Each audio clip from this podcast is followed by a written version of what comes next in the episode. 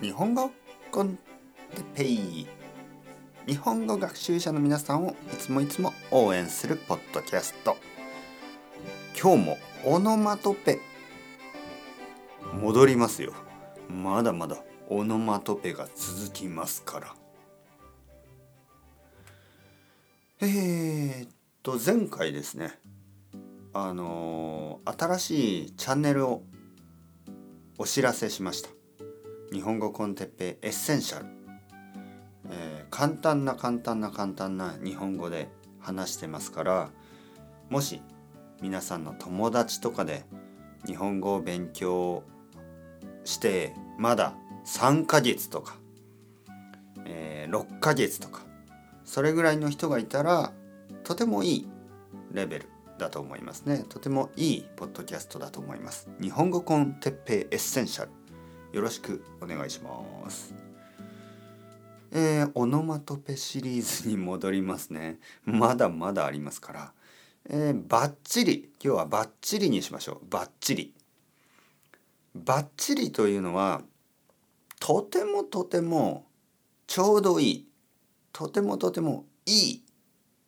あのよくできた。そういう時に使います。バッチリ。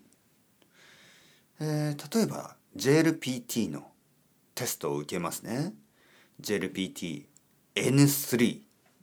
まあまあ難しいテストですよね。そしてテストが終わった時に家族が聞きます。今日のテストどうだった？そこでもしよかったら、ね、バッチリと言います。バッチリというのは本当によくできた、ね、そういう意味です。バッチリだよ。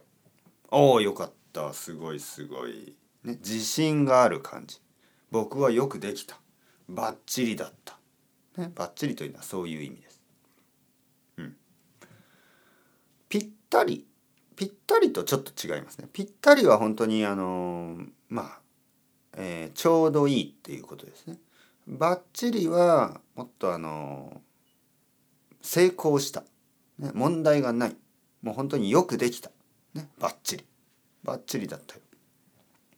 もう一つやりましょう。ばったり。ばったり。ばったりというのは偶然人に会うことです。例えば昨日渋谷を歩いていたらばったり前の彼女に会ってしまった。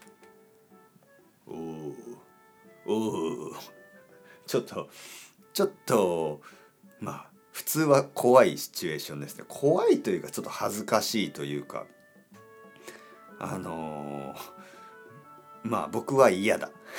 僕は好きじゃない。そういうのは。ばったり前の彼女に会うとかあの全然嬉しくないですよね。あのほとんどの場合やっぱりあの前の彼女前の彼氏というのは会いたくないでしょ？どどうですか？皆さん。どうですか？僕はばったり会いたくない。はい。まあ元気だといいですけどね。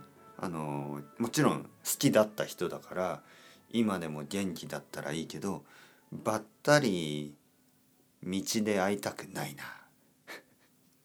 はい。というわけで、ばったりは偶然人に会う。